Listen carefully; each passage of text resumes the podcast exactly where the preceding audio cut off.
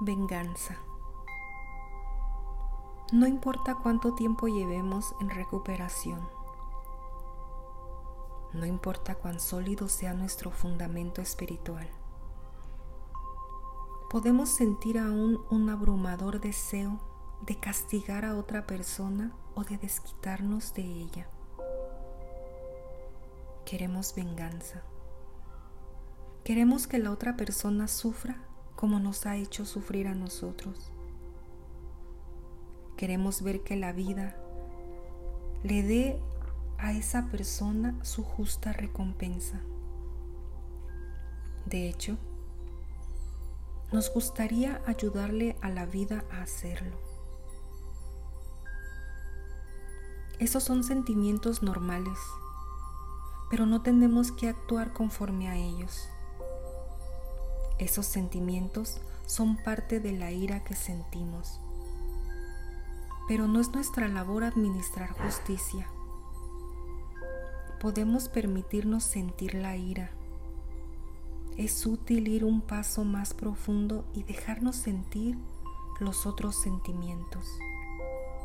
El daño, el dolor, la angustia. Pero nuestra meta es liberar esos sentimientos y acabar con ellos.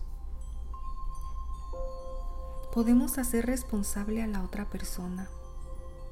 Podemos responsabilizarla, pero no es nuestra responsabilidad ser juez y parte.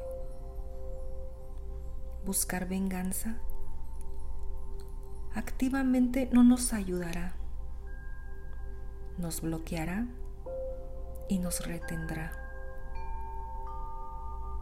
Aléjate, deja de jugar el juego, desengánchate, aprende tu lección.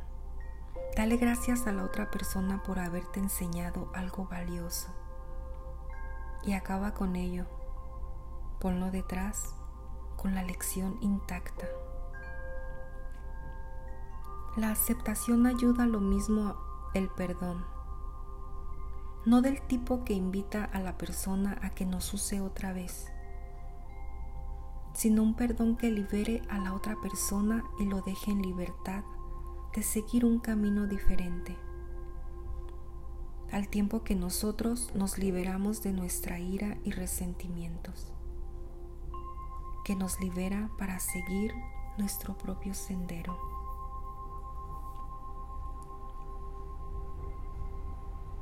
Hoy estaré tan enojado como tenga que estar,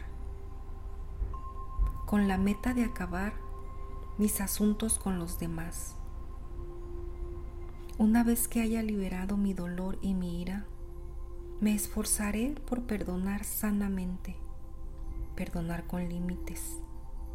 Entiendo que los límites, aparejados con el perdón y la compasión, me llevarán hacia adelante.